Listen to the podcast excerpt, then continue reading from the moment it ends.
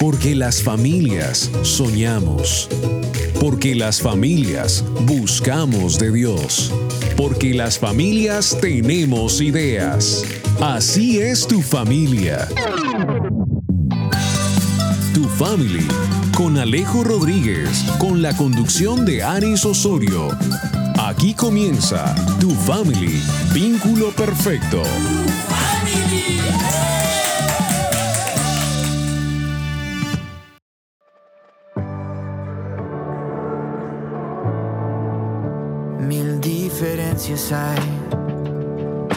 Entre tú y yo. Muchas formas de pensar y hablar y tanta división. Mil historias y vivencias y tanta opinión. Pero Él nos llamó a dejarlo atrás y volver al corazón.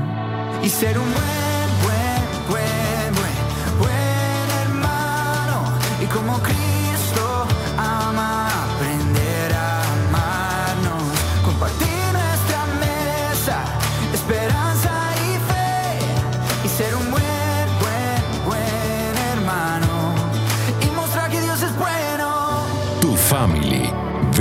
perfecto.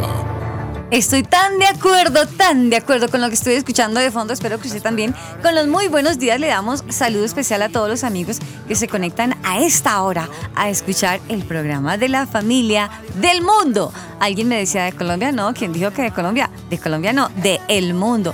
Saludo cordial a todos los amigos a esta hora que están pendientes de tu family, vínculo perfecto.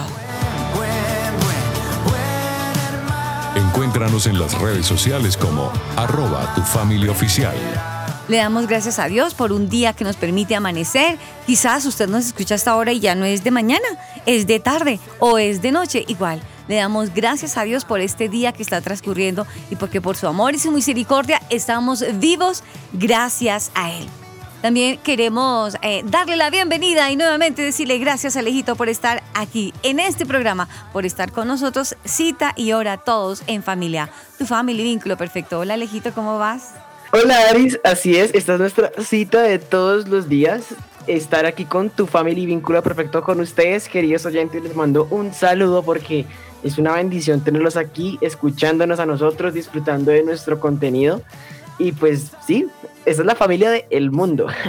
Sí, claro. Parece un poco absurdo, pero me da alegría por ahí saber que tenemos reporte de oyentes que están ahí pendientes. Que día me, me mostraban el reporte y creo que fue en el Japón. Yo quedé loca, y no lo puedo creer. Teníamos Hasta en reporte. Rusia, por ahí vi. Sí, sí, sí, también en Rusia. Yo decía, oh, por Dios. Pero por allá están sonando las ondas hercianas, llegan hasta allá. Hasta allá es donde tú y yo quizás todavía no, no tengamos planes, pero Dios permite que haga de los vientos mensajeros. A usted, amigo oyente que nos escucha, le queremos decir gracias por estar ahí, gracias porque su vida y la nuestra han sido edificadas programa tras programa. Dependiendo el día donde usted le escuche, gracias a Dios por sus vidas y por este programa. Mil diferencias hay. Bueno, Alejito, yo creo que es un motivo más para que todos nuestros amigos se conecten con nosotros y hagamos lo que debemos hacer todos los días, agradeciendo a Dios eh, por eso, por esa misericordia que tiene para con nosotros.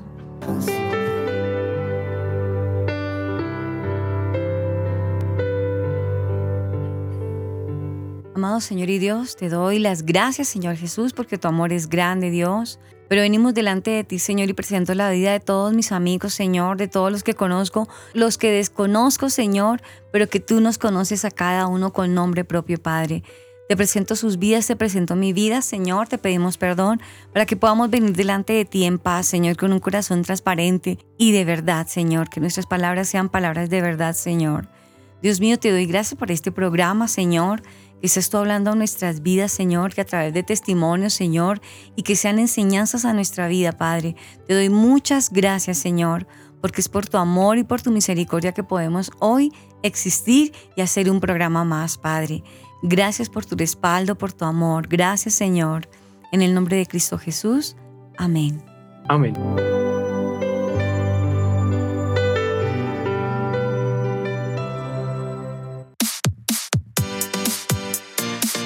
Chatea con nosotros. Línea WhatsApp 305-812-1484.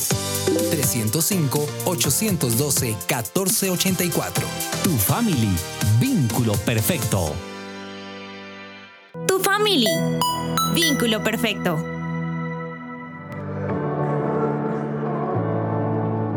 Mil diferencias hay entre tú y yo.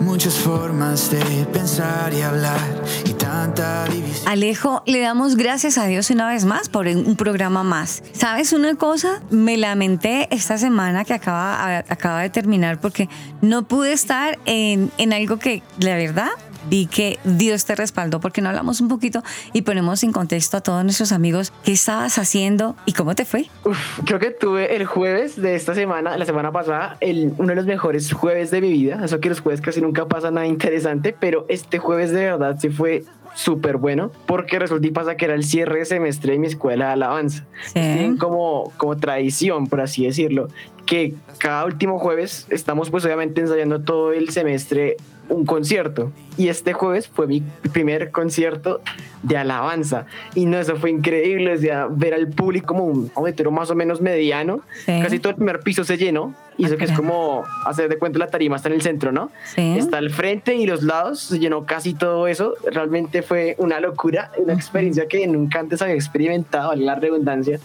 porque es que realmente tocar para Dios, porque es que tú puedas ver a la gente todos ahí felices, gozando la canción que estás tocando, pero algo que me decían y me impactó mucho es que nosotros tocamos para el público de uno, que es Jesús, que es Dios, es el público al que estamos tocando.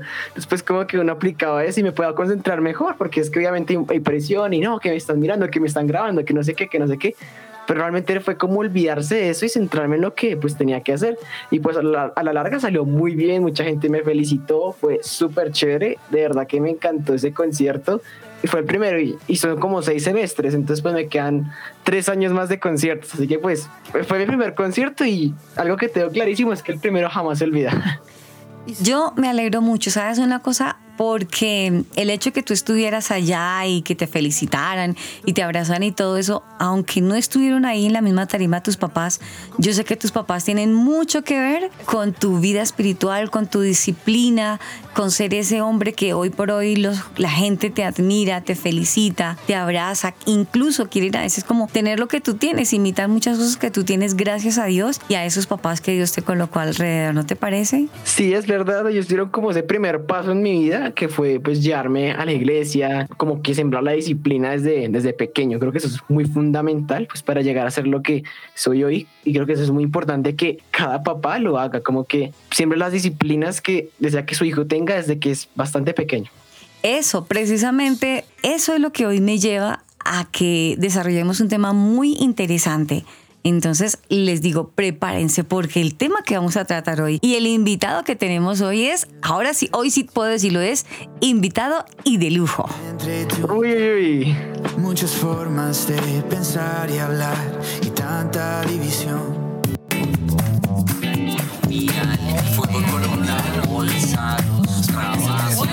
¿Y ahora de qué hablamos?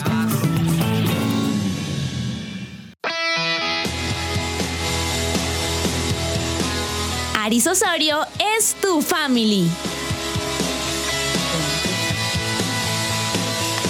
Bueno, hoy tenemos un tema Padre, Padre Santo. Dios nos va a ayudar a corregir errores que cometemos los hijos y cometemos los papás. Eso es 50 y 50. Toda el agua sucia no se la podemos echar a, un- a uno solo, no. Yo creo que el éxito de un hogar está entre los hijos y la familia. Y también la derrota de un hogar son los hijos y la familia. Nuestro tema del día de hoy, la educación de los hijos en un mundo permisivo. Quiero estar.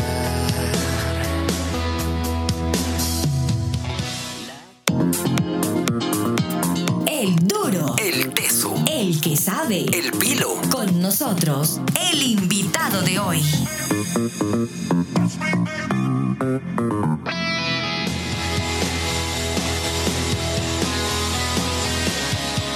Bueno, nuestro duro, nuestra dura, hoy es una gran mujer, una gran mujer que hace unos días la vengo siguiendo y en otros días la venía siguiendo en redes sociales y sus conferencias, sus charlas me impactaban mucho. Gracias a Dios. Eh, tuve la oportunidad ya de hablar con ella, verla. No, me impactó muchísimo, muchísimo.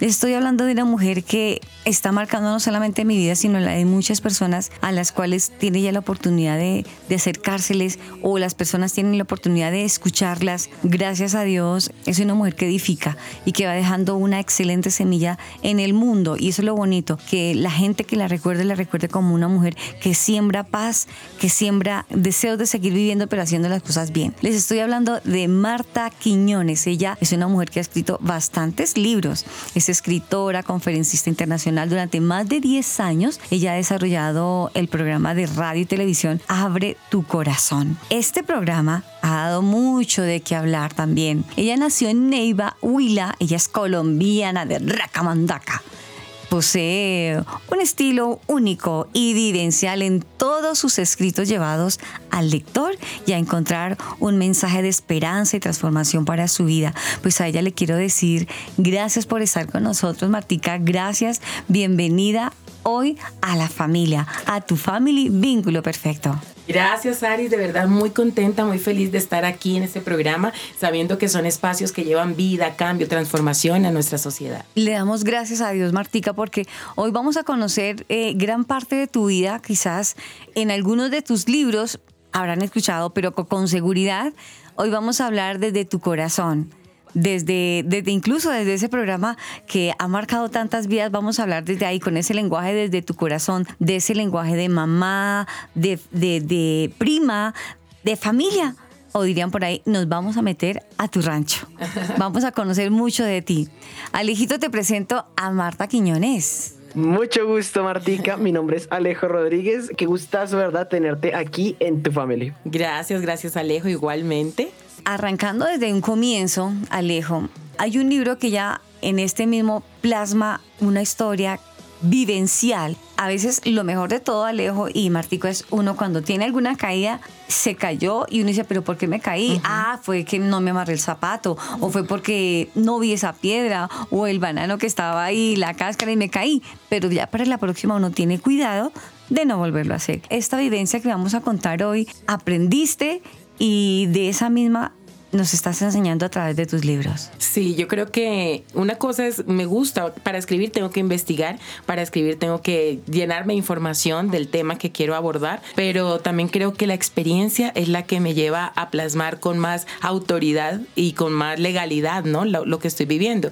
Porque yo puedo buscar una situación y contar la historia de otra persona, pero qué bueno que cuando lo he vivido, entendiendo que todos somos vulnerables en algún área de nuestra vida, nadie tiene la vida perfecta ni la familia perfecta, todos estamos siempre avanzando, creciendo, buscando ser mejores y por eso estos espacios nos llevan a capacitarnos. Los libros lo que hago es plasmar esas historias y decir, ok, me pasó, viví, experimenté, aprendí esta lección y la quiero compartir para que otros también puedan ver que no son los únicos, que no están pasando procesos donde qué pena hablarlos, qué pena decirlos, sino aquí estoy, somos seres humanos y aquí estamos. Es que, Alejo, yo te digo, mira, uno ve a Martica y uno la ve tan puestecita, y ahí sí, uno la ve como tan perfecta que uno dice ya, es que ni el viento le, levanta el pelito, uno la ve tan perfectamente cuadriculadita, perfectamente combinadita, los colores, su cabello, está, ella está perfectamente como en, una, como en un covercito que anda por el mundo y, y no, no, no le pasa ni, ni, ni, los años, sino la luz, la tocan y le dicen, te ves más bella hoy, así, así es sencillo.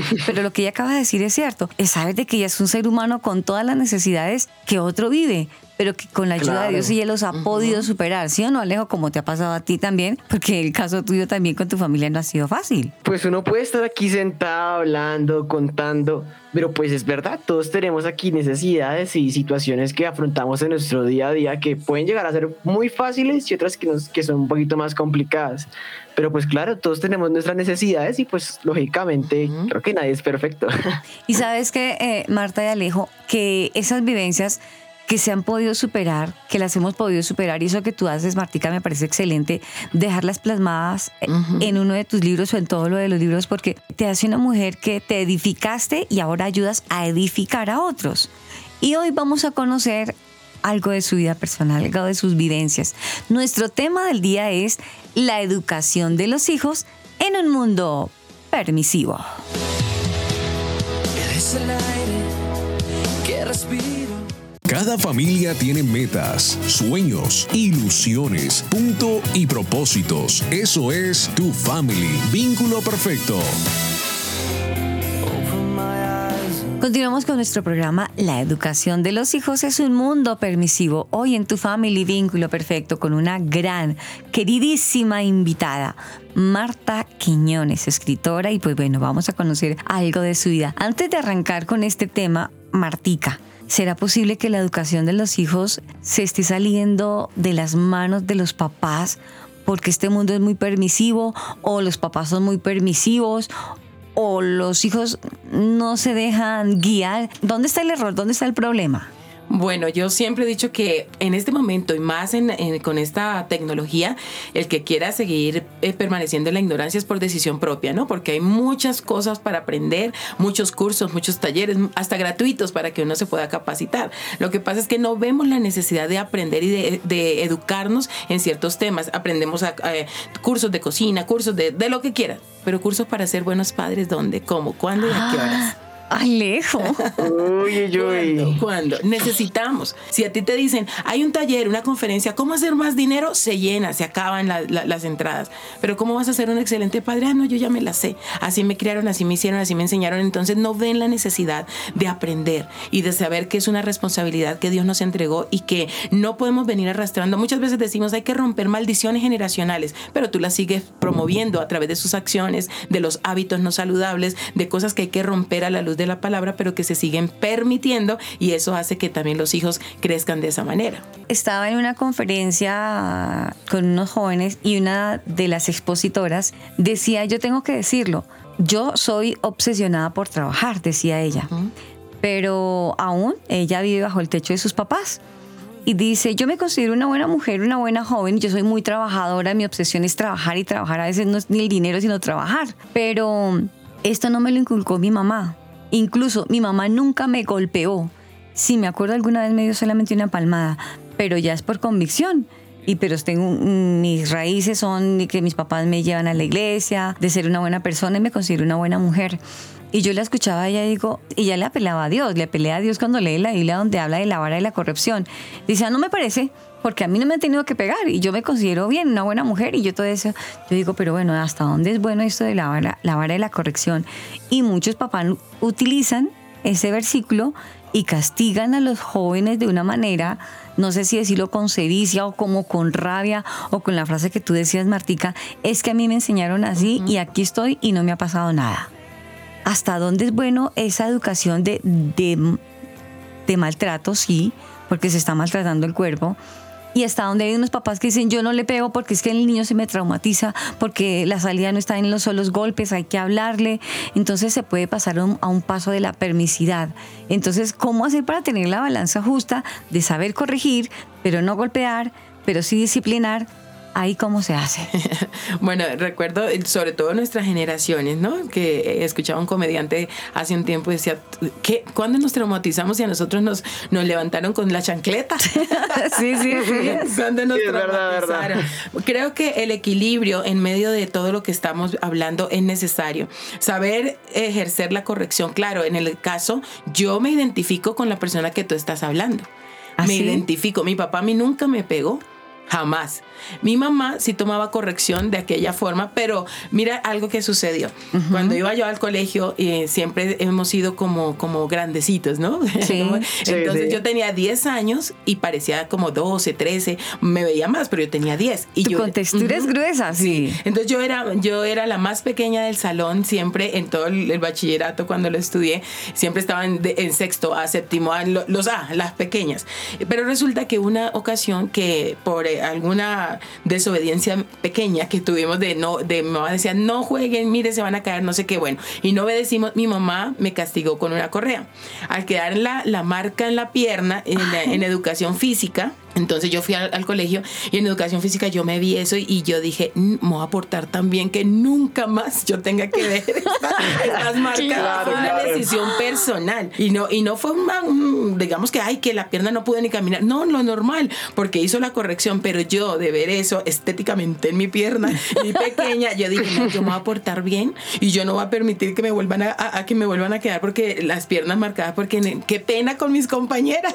Y así fue una decisión personal que yo de ahí nunca volví a saber que era un castigo o algo porque lo dije, lo voy a hacer. Mira que son decisiones como que de la misma forma que te van enseñando tus padres, el carácter, la personalidad que adquieres, tú vas tomando decisiones. Tú Entonces, eres, tú eres la mayor, la de la mitad, hija única. la mayor. La De mayor. cuatro hermanos, sí. Ok, Wow, la mayor. súper, súper. Qué responsabilidad, ¿no, Alejo? En el caso tuyo, los mayores y les exigen más, me parece. Totalmente, sí. Pues sí, sí, yo, yo creería que sí, o sea, como que de siempre esperas más de uno por ser el mayor, porque uno es como que el que marca la pauta, ¿no? Ujú. Y también me veo muy reflejado en lo que tú dices, Martica, porque yo también, eh, a mí tampoco me han castigado tanto, porque yo también tomé esa decisión, o sea, dije como no, pues es que es innecesario el castigo si yo sé que me puedo portar bien, me puedo saltar todo eso sabiendo que yo puedo hacer las cosas bien y ya. Y desde ahí como que dije, no, no más, no más portarse mal. y tenía como unos ocho años. Pero mira que sí se puede, Martí, que ahora en el caso tuyo que estamos hablando de la hermana mayor de tres hermanos.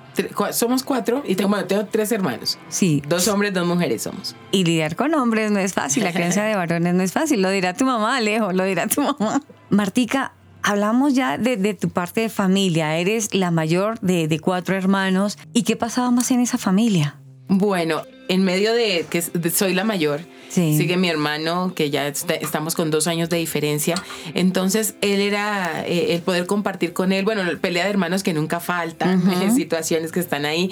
Y recuerdo que la única persona con la que yo podía jugar era con una prima que vivía cerca a la casa. Ella era mi amiga, la que iba, y yo iba a la casa o ella venía, porque mi mamá nos guardaba mucho, ¿no? Nos, nos cuidaba mucho de estar en calle o estar saliendo. Entonces, eh, eh, pasaba era como en familia. Jugaba más con mi hermano, luego vienen mis otros dos, mi otro hermano, pero ya cumplo la función de hay que cuidar a su hermano, mi mamá va a salir, entonces dale el tetero, la- o sea, como que empieza uno a- La responsabilidad la del mayor. responsabilidad, Mientras que con el anterior Claro. jugué, era mi niñez, con mis, mis hermanos siguientes ya era como la responsabilidad de cuidarlos, estar ahí como una, entre comillas, mamá pequeñita, Sí, claro. ayudándoles también. Entonces, entre, entre todo eso yo creo que son experiencias que enriquecen, que, que en familia uno puede decir, bueno, soy la hermana mayor y aquí tengo como esa responsabilidad.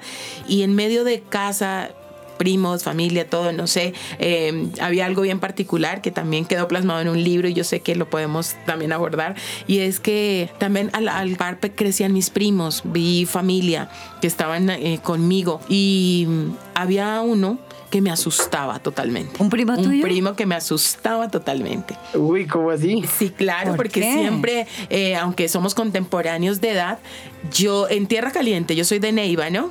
Entonces sale, la gente sale y se sienta afuera por el calor, todo el mundo está como ahí sentadito, pero yo me sentaba ahí a, a- a- a tomar el aire y yo veía que ese primo venía y yo pagaba escondedero. ¿Paticas para qué me sirven? Sí, ya de una vez ¿Te me causaba perdía miedo? Miedo al verlo como él venía descalzo, como él venía como eh, una, una mirada y una forma agresiva, eh, solo una pantaloneta, sin camisa, entonces yo me escondía. Ajá. Yo me escondía. Y eso lo recuerdo y qué día que, bueno, hace un tiempo que lo hablábamos, me decía, pero es que usted apenas me veía, pagaba escondedero, ¿no? Entonces yo le dije, le dije, pues claro, porque usted me asustaba, usted me asustaba mucho. Entonces veo contextos de que son mi familia, de que son primos de primer grado, estamos de, de, de Sí. bien, en primer lugar, pero contextos muy diferentes que me llevan a vivir historias y a contar historias que, que yo sé que van a bendecir la vida.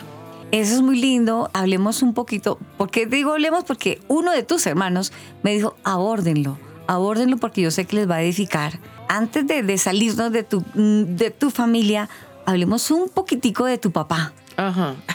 Conozcamos un poquito de la vida de tu papá. Bueno, mi relación con mi papá fue excelente. Fue excelente por ser la primera. Bueno, él, eh, me consideraba como si- mi hermano llega dos años después, entonces me considera muy como muy acogida, muy amada por mi papá. Siempre he hablado que el hombre es muy importante en fortalecer la estima de la mujer, ¿no? Entonces creo que esa parte mi, mi papá la hizo excelente, lo amé muchísimo, lo amo, no está ya conmigo, pero lo amo muchísimo. Solo que en medio de toda esta, esta historia, él viene y pasa un proceso en su vida donde él, él tiene un primer infarto y de ahí queda su vida como, como marcada, ¿no? Las personas que han sufrido el corazón saben que una vez pasan esa prueba, tienen cambios en su alimentación, en su vida, en su rutina de sueño, hay cambios. Pero entonces eh, estábamos en, en chequeos médicos, hay que estar chequeando el corazón, hay que estar mirando todo. Y yo tenía tres meses de mi primera hija de embarazo y yo llevé a mi papá al, al médico y el médico nos dijo, su papá está excelente, su papá tiene ese corazón como un joven de 15 años, Ah, eh, estamos felices de ver el- que todo avanza bien. Yo salí contento, mira, un diagnóstico así, pues salimos contentos, me fui Fantástico. con mi papá a tomar café, a compartir con él, lo dejé en su transporte, yo seguí en la oficina y al otro día falleció. No puede ser. Al otro día falleció. Yo creo que por eso mi hermano te hablaba de que contar esa historia. Dios. Porque fue muy Uy, fuerte, fuerte. el impacto. Fue muy fuerte, no lo entendí, o sea, y de ahí nace, pero de ahí nace todos estos mensajes al corazón, el nombre, el, lo que hablo, porque la Biblia dice que el corazón es engañoso, tanto físico como espiritualmente. Uno Eso cree que está muy bien en Dios cuando realmente hay fisuras, hay cosas que están haciendo daño a nuestra espiritualidad, y él fallece. Pero yo creo que la historia no, no queda ahí, sino que en medio de esto yo no supe hasta ahora, y de ahí, de estos temas, empiezo yo a manejar eh, a, más, a mayor profundidad lo que es un duelo. A veces no sabemos manejar un duelo, como me pasó a mí. Yo duré cuatro años con ese duelo, cuando lo, bueno, aproximadamente, aunque no exista un tiempo, hablan de un año por mucho que uno va en ese proceso, pero habían pasado cuatro años y yo seguía con esa ausencia. Yo seguía con ese vacío, yo seguía como con toda esa situación tan fuerte que no, que no, no me daba como ese respiro. Por lo mismo, porque la relación fue tan bonita, tan excelente con él.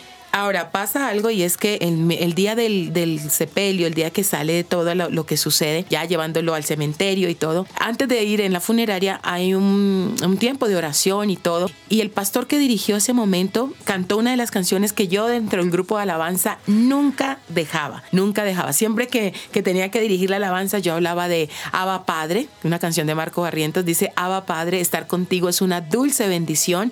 Y la cantaba y me gustaba. Siempre que iba a dirigir, la pastora sabe que vamos Linda. a cantar. Pero cuando la cantan en el funeral, yo saqué esa canción de mi repertorio. Inconscientemente lo hice inicialmente porque yo la escuché, la canté en el momento, pero ya cuando ya pasa el proceso y todo, yo dije, no, ya la cantaban y me dice, mira que eso se llama anclaje, ¿no? Esa canción se ancló a mi dolor. Entonces, aunque hablaba del Padre Celestial, aunque hablaba del Padre que nos da vida, yo lo asociaba con mi Padre terrenal en el momento que hicieron todo y yo dije, no vuelvo a cantar esa canción. Ah, me trae dolor, me trae muerte. Entonces, eso es lo que sucede hasta que voy cuatro años después a México a un congreso de comunicadores y ese día cumplía mi papá cuatro años, esa semana abordaba que, que cumplía cuatro años de fallecido y yo estaba ida con el dolor como si hubiera sido ayer, o sea, todo el tiempo Todavía de luto. todavía de luto. Pero en la noche, en la noche había una, eh, en el día eran talleres y plenarias, en la noche era administración para todo el mundo, donde está todos los comunicadores cristianos, bueno. Y uno de los que estaba dirigiendo dice, después de que dio la palabra, dice, si es un ser querido que partió, déjalo ir. Cuando dijo eso, yo sentí que en medio de cuatro mil personas Dios me estaba hablando a mí. Y me dijo, déjalo ir. Y yo empecé a llorar y él empezó a ministrar en el piano y que empezó a cantar. Abba Padre. No. No, o sea, yo dije, Uy, no.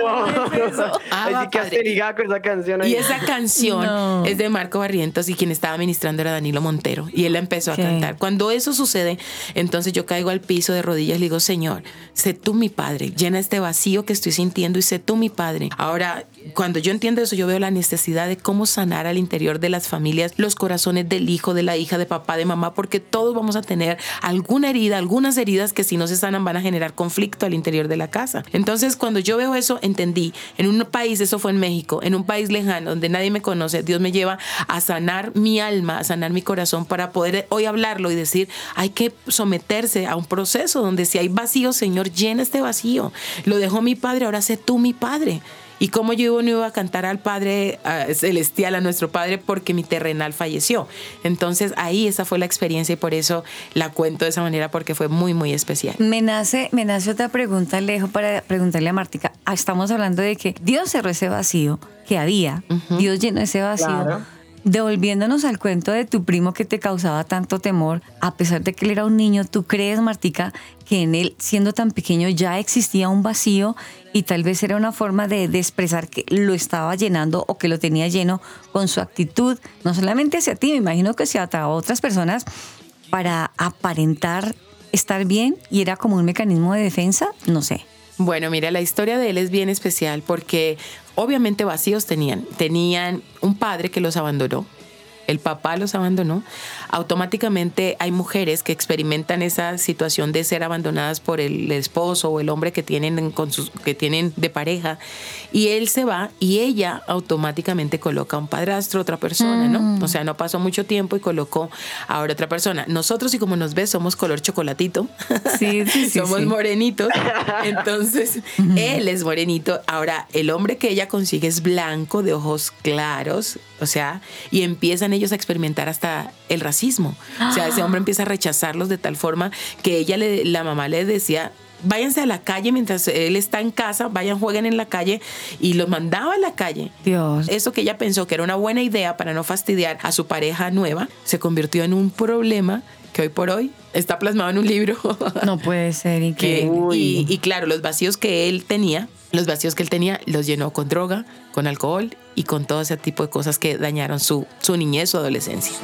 Muy triste hasta ahora, imagínate, hasta ahora estamos conociendo lo primero de ese primo que le marcó a ella la vida y quizás a otras personas también se les marcó por diferentes actitudes que tuvo ese primo. Nuestro tema hoy en Tu Family Vínculo Perfecto, la educación de los hijos en un mundo permisivo.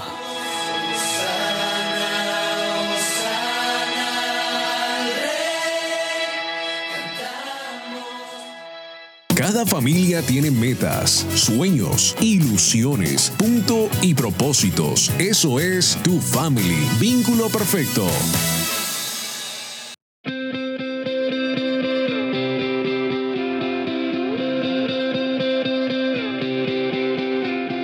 Encuéntranos en las redes sociales como arroba tu familia oficial.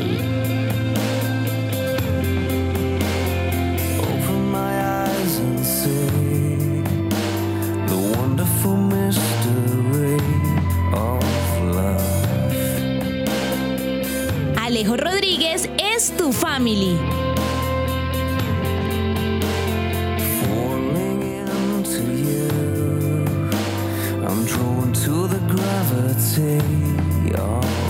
Estamos aquí de vuelta con tu family vínculo perfecto hablando de un tema bastante interesante, la crianza de los hijos en un mundo permisivo.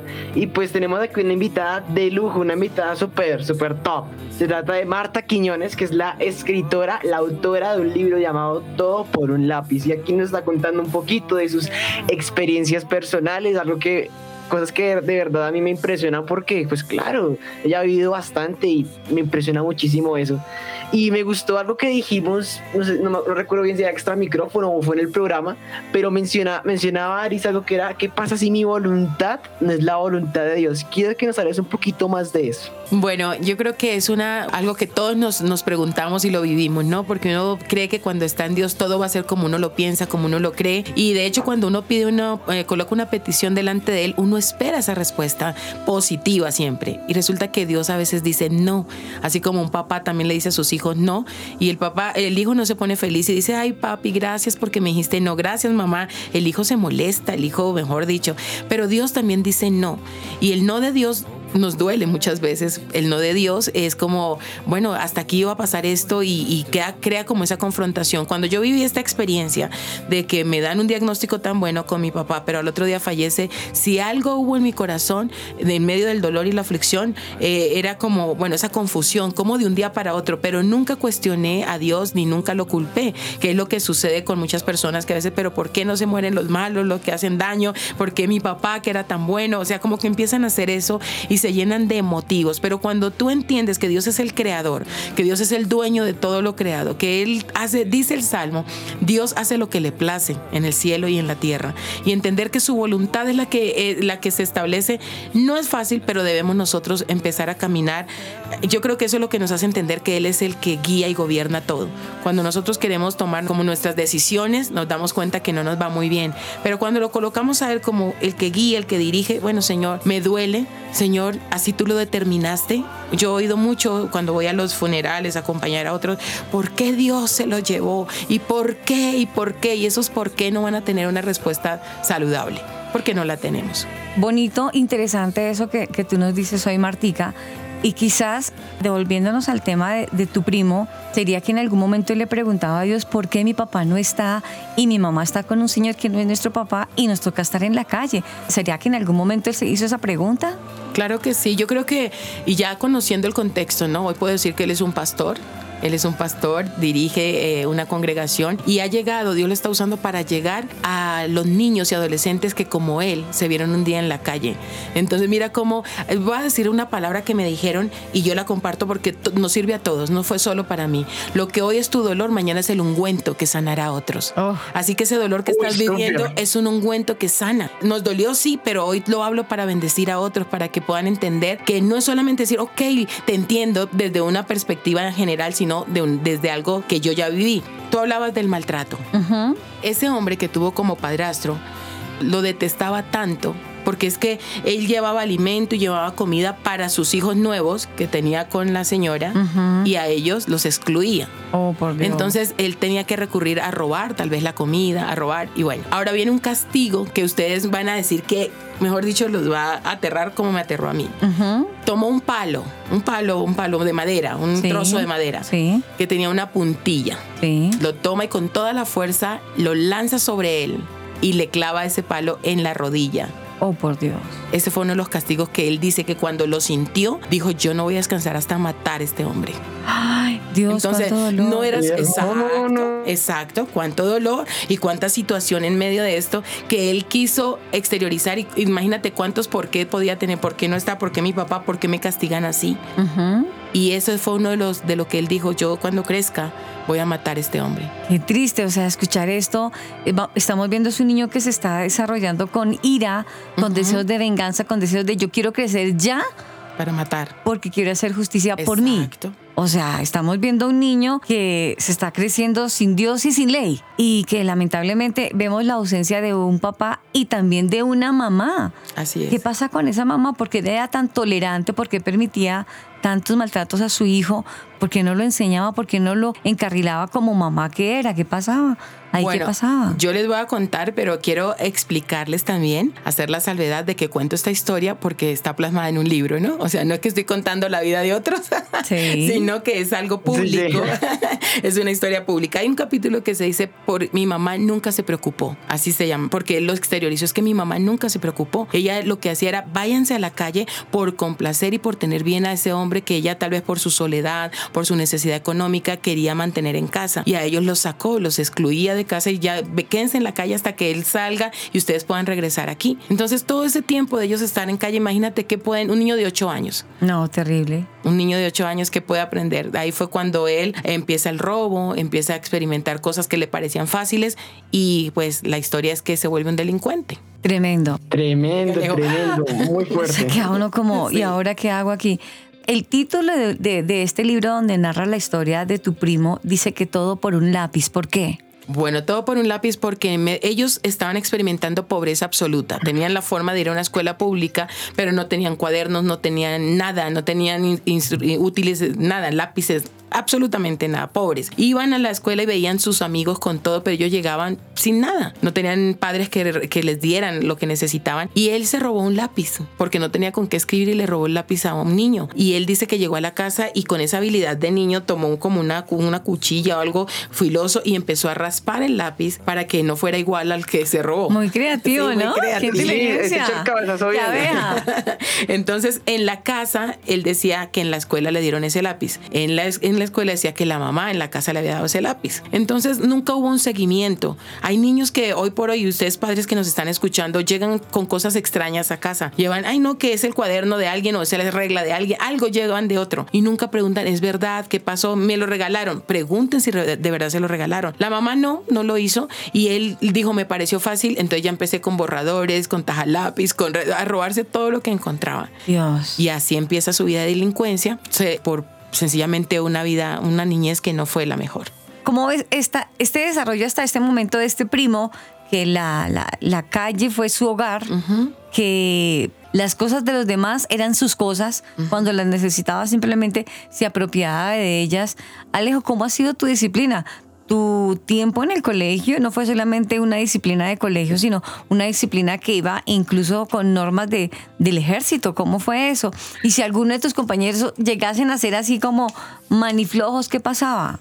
Pues imagínense que es que eso era bastante curioso, porque es que eh, el colegio tenía un conducto regular y sí tenía normas militares, claro que sí, pero pues como que no faltaba el que era como flojito, el que le daba por traer sustancias al colegio y que le gustaba como, sí, ese tipo de cositas por ahí. Entonces pues el colegio, a pesar de ser militar, tenía como un sistema de conducto regular, ¿no? Entonces como que todo se iba escalando hasta que pues ya como que la, la última instancia era la, la, expulsión, pero pues a veces como que se tomaban su tiempo, se demoraban, pero ya hablando de mi experiencia particular, lo que yo he visto, pues eh, desde, desde pequeño yo siempre he sido como muy disciplinado en ese tipo de aspectos y pues claro, tal vez he conocido gente que en su momento era como ese primo que le gustaba robar y, y rayar los lápices para que no se, para que se borrara como la marquilla que era de, de determinada persona, pero pues como que eso ya de, en parte de cada quien. Bien interesante. De todas maneras, aquí juega un papel sumamente importante, Martica, la ausencia de, de un papá y de una mamá. Uh -huh. Hoy por hoy me gustaría eh, que habláramos, ya lamentablemente ya sabemos la historia de ese primo, pero que gracias a Dios ya lo superó. Pero si nos vamos a la palabra de Dios, vamos a encontrar una historia que también marcó no solamente ese momento, sino que marcó a una humanidad, marcó a una generación. Hablamos de un sacerdote y lo hablaba con, con Martica extra micrófono, Dios no escoge a cualquiera, Dios no, Dios no escoge a la gente que no sea capaz, porque conoce nuestras capacidades, es que nos escoge para su gloria, para su honra, uh -huh. para ser instrumento útil en sus manos. Hay un sacerdote que a pesar de que era sacerdote también era padre.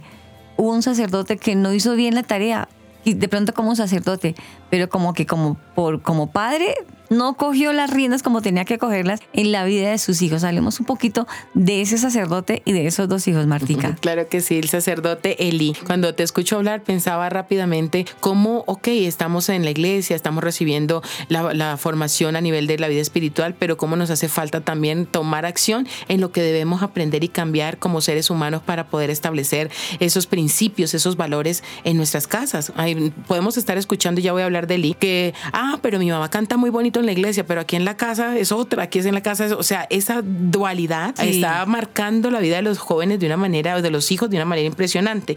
Cuando hablamos de Eli, y como tú dices, Dios escogió este sacerdote de una manera especial y, y lo, lo, aborda desde la Biblia cuando dice en, en Primera de Samuel capítulo 2, 12, ahora bien, los hijos de Eli eran unos sinvergüenzas ah. que no le tenían respeto al Señor. Entonces viene la pregunta, Ay. ¿cómo mis hijos no le van a tener respeto al Señor siendo yo un sacerdote que, que estoy ministrando y que no he podido entonces como, ¿qué pasó? O sea, ¿qué sucedió? Y aparte de lo que todos, lo que ellos hacían, dice, cada vez que alguien ofrecía un sacrificio, los hijos de Eli enviaban a un sirviente con un tenedor grande de tres dientes, mientras la carne del animal sacrificado aún se cocía.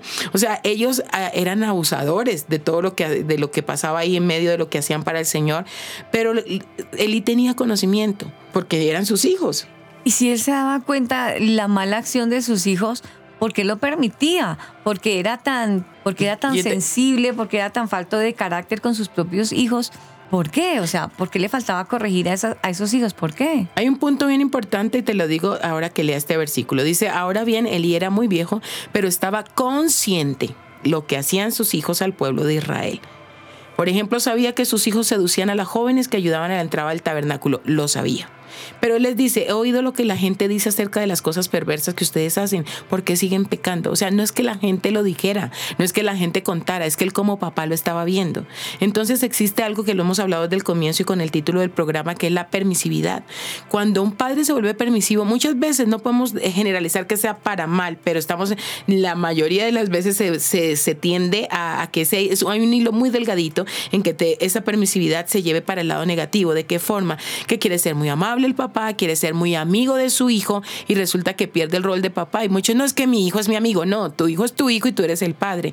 Cuando hay ese rol de, de amistad, entonces el pequeño o el niño no ve al papá como autoridad, sino que lo ve como un amigo. Y ahí ya empieza la cuestión a cambiar. Ya no es mi papá, es mi amigo. Yo con mi amigo, pues imagínate, en el, yo creo, sí podemos hablar de una amistad, pero años después, cuando ya hay una estructura formada, cuando ya uno es diferente, pero en el caso de la formación inicial de un niño, el padre permisivo es el que todo le parece, mejor dicho, quiera que la, la hija, la vida del hijo sea perfecta y empieza a permitir cosas que no son. Y él dice que él sabía, que era consciente de lo que sus hijos hacían, pero cuando les habla dice, yo oigo lo que la gente dice, ¿por qué ustedes siguen pecando? No, no es porque la gente diga, es porque en casa faltaron los valores, los principios y como esa enseñanza firme de lo que ellos debían establecer. Alejo, no sé, eh, no sé hasta, hasta qué punto de vista eh, los padres hoy por hoy, lo digo porque tú, aunque ya saliste del colegio, estás en universidad con compañeros de tu misma edad, ¿crees que todavía, y eso que tú estás en un ámbito de donde la gente va a la iglesia, ora y canta, ¿tú crees que todavía Sí. lo que tú vives y ves con tus compañeros todavía se ve esa permisidad incluso en los papás para con sus hijos? Pues así de mi misma, misma no, yo soy el más menor de ahí. y todos tienen como de 22 para arriba, yo tengo 16 apenas y estoy con ellos ahí. Pero pues igual me camuflo bien entre ellos porque parezco como de 20. Pero pues con respecto a lo que tú mencionabas, pues yo creo que las mañas se mantienen, porque hay gente que es mañosa, yo por ahí me he enterado, por ahí me han contado las malas lenguas, que digamos que pues donde estoy estudiando yo tiene pues varias modalidades. El caso es que está la virtual, la presencial y pues la intensiva, yo estoy en la intensiva, pero me contaban que en la virtual una vez pillaron a un estudiante buscando en Siri las respuestas del examen. Y se suponía que todas las personas que están en esta pues universidad deben haber tenido un proceso largo con Dios y esta persona aquí haciendo copia. Entonces como que realmente esa permisividad que los padres permitieron desde chiquitos, creo que esas mañas se mantienen si no se controlan desde que somos jóvenes. Ese es el gran error, Martica, eh, cuando a veces lo que tú decías, a veces los papás creen que por eh, tratar de tener confianza con sus hijos se vuelven sus amigos y se vuelven esos papás permisivos, pero o será que a veces me da la impresión a mí que en esta sociedad tan permisiva, en un mundo tan permisivo, los papás ya lo ven todo normal. Todo normal, es normal que es normal que mi hijo llegue a la madrugada porque es que él es joven, él tiene que vivir, eso es normal, pero pero qué de malo tiene que él esté frecuentando tanto a un amigo o que esté saliendo siempre con ese amigo y que, que estén pasando mucho tiempo los dos solos con ese amigo y que su forma de pensar es que eso es normal, el mundo está así y hay que aceptarlos, Eh, ese, esa es no es el mundo en el que yo viví, sino es en el de él. Y uno como, como que el papá como que en vez de corregir, como que en vez de abrir los ojos o dándose cuenta de que está mal, termina aceptando. ¿Será que los padres de hoy en día se están acomodando a este mundo de mediocridad, de permitir todo lo que está pasando? Lo ven ya como normal y incluso aplauden, no lo ven que están siendo permisivos, sino que eso es- hace parte de, una sociedad como tiene que ser. Yo creo que sí, tiene muy viable lo que estás diciendo porque vemos de todo, ¿no? Hay, mientras hay hijos que dicen, no, yo tengo que llegar a casa porque en la, en la casa nadie llega después de las 12. Ay, no, en la mía no, en la mía es así, en la mía. ¿Y de dónde sale eso? Desde la autoridad. Entonces, donde no hay reglas, donde se crece sin reglas, esto provoca que los hijos sean conscientes de que no existen. Entonces, si no hay una regla en casa, pues obviamente no tengo como un lineamiento, no tengo cómo ajustarme, pero hago el ejemplo. Si hay otra, digamos, hay un hijo que tiene una, una, una condición en casa, tú sabes que después de las 11 no me llegas a casa, ahí está una regla. Y sabe, pero donde no hay eso, por eso es que entra el caos y el desorden. Dios es un Dios de orden, todo lo hizo con orden. Entonces, cuando no hay orden y no se establece desde casa, desde los padres como autoridad, pues obviamente el caos es mayor. Y el problema es cuando ya encontramos padres que fueron permisivos o les permitieron a él todo y ellos ya se hicieron padres. Entonces para ellos eso es normal. Vuelvo y Sí, retomo al mundo. Seguimos, seguimos en una cadenita. Sí, eso ya es normal.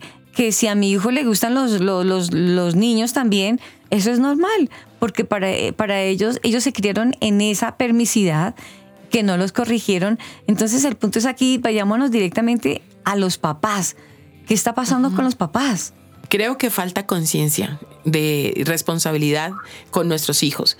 Yo dije al comienzo del programa que muchos cursos, muchos talleres para hartas cosas y bueno, muchas cosas que necesitamos aprender, pero qué bueno que puedan tomar la capacitación de cómo formar, de cómo crecer, de cómo crecer desde nuestro interior, aún para corregir. Hay padres que corrigen con groserías, con, con malas palabras, con empujones, con golpes, o sea, eso no es corregir. Hay hijos que están resentidos, padres heridos van a crear hijos heridos. O sea, si un padre no está sano, si una mamá no está sana, automáticamente todo eso se va a reflejar en sus hijos. Así que eh, yo creo que toca hacer un llamado consciente a los padres para que puedan evaluar sus vidas. Mira, una de las cosas que trabajo también en las conferencias es decir, ¿qué de lo, siéntese a mirar los rasgos negativos que usted ve en sus hijos, uno por uno. Si tiene 10, saques el tiempo para evaluar uno por uno. Rasgos negativos. Ahora mire qué de esos rasgos son suyos, pertenecen a usted. Wow. Entonces, para que deje de estarlo juzgando y de, de dónde y por qué es así, sino analice. Y una vez analiza cómo están, ahora va a trabajar cómo voy a empezar a corregirlos, a, primero como persona, como papá, y luego cómo voy a, inculcar eso en mi hijo para que cambie. Me gusta eso de cómo voy a empezar a corregirlos yo primero, porque cuando yo le voy a decir cámbialos, yo, él ya no me tiene que acusar, es que tú lo haces, porque yo ya voy a tener la autoridad de decir, yo ya no los hago, yo ya no los practico, por eso te exijo. Ayer escuchaba de, de una persona que decía, mi esposo, o sea, el suegro de, de, de esta señora, decía ella que este señor tomaba trago y tomaba trago y un día tuvo que ver a sus propios hijos en la misma esquina donde él también se la pasaba tomando trago y los vio tomando. Y él quería decirles, entresen, ya no tomen más, pero decía, ¿cómo les digo que no lo hagan? Cuando ahí mismo me paro yo con mis amigos, pues él dijo, no más, hasta aquí y nunca más. Y cuando fui les reclamó, les dijo, espero que ustedes nunca más se paren ahí, porque yo nunca más me voy a parar. Y hasta el día hasta el día de hoy, esos hombres dejaron de tomar porque su papá les cumplió. Hoy con un tema sumamente importante en tu familia y vínculo perfecto, la educación de los hijos en un mundo permisivo.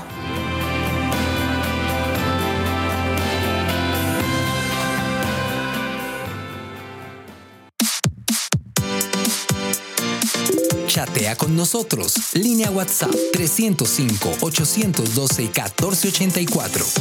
305-812-1484. Tu family. Vínculo perfecto. Encuéntranos en las redes sociales como arroba tu familia oficial. Mil diferencias hay entre tú y yo Muchas formas de pensar y hablar y tanta división. Alejo Rodríguez es tu family. Y estamos aquí con tu family ya en la recta final de este programa, eso que ha estado muy bueno. La educación en los, de los hijos en una sociedad permisiva.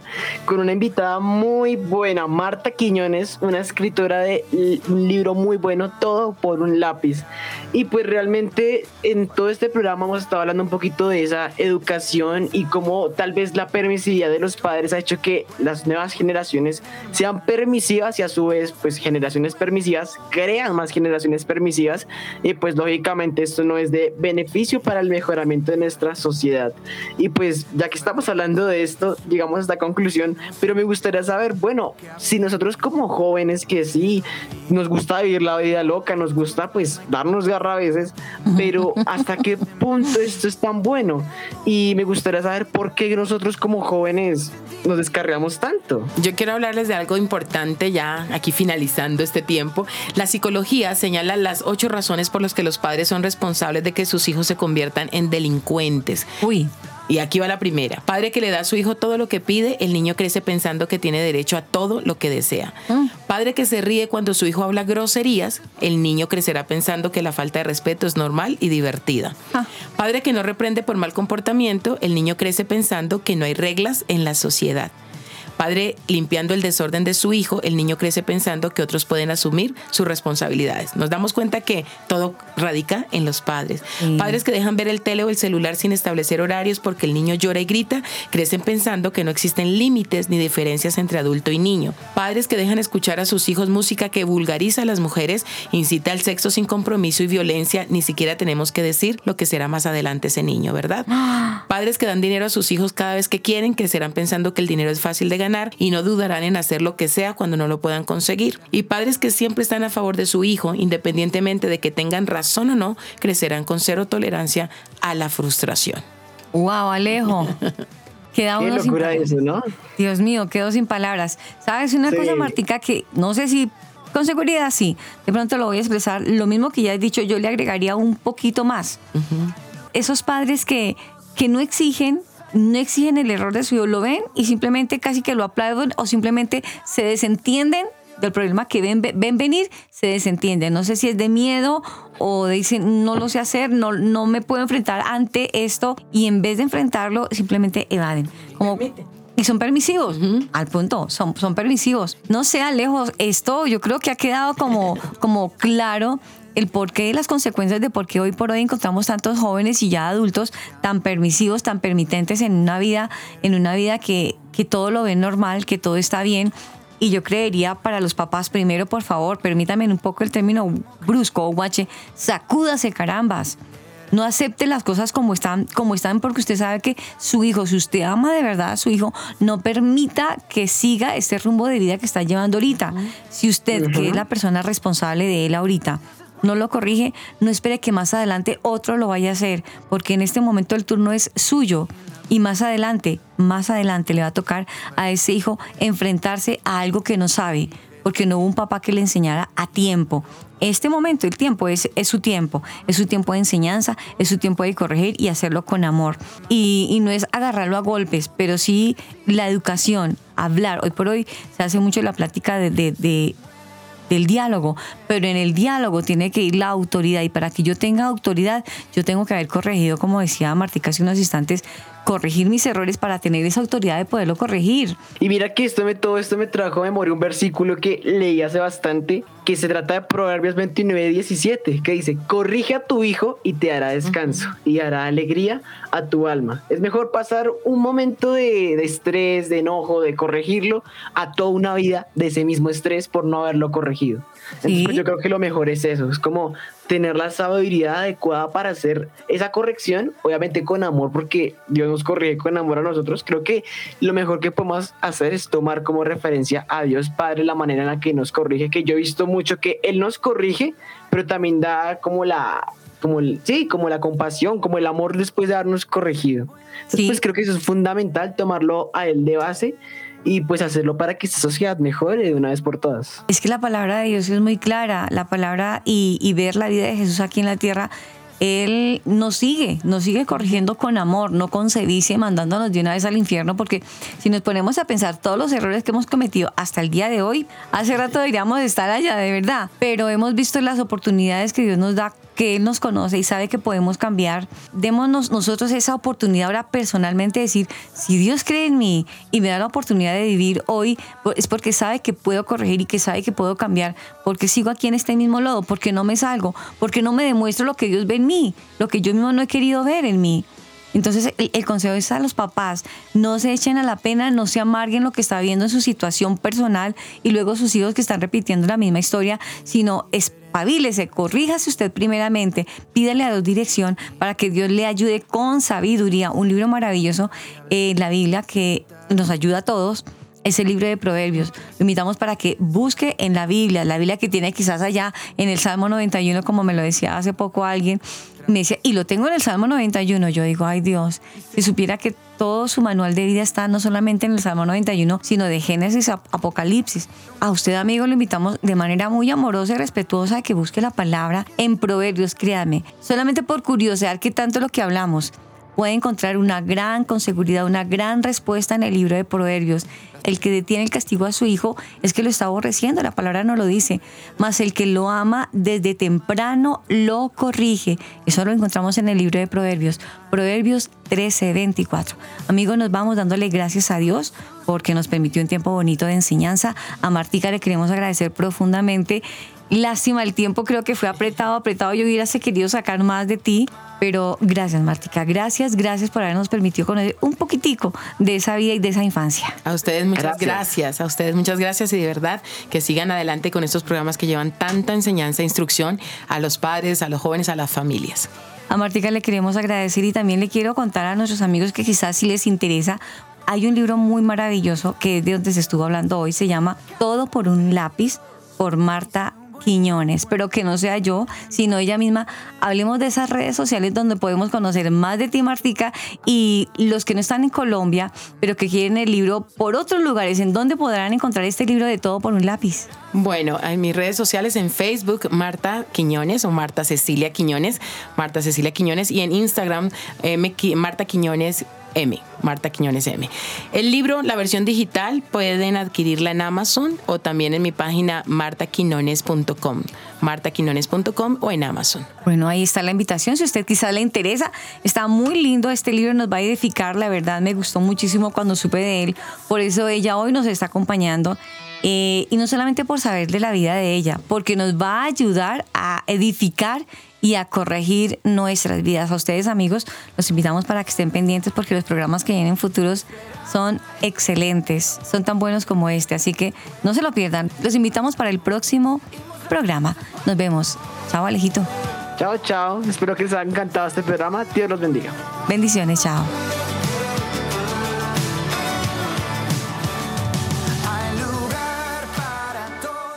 Family es una producción de Crear Sonido Estudios.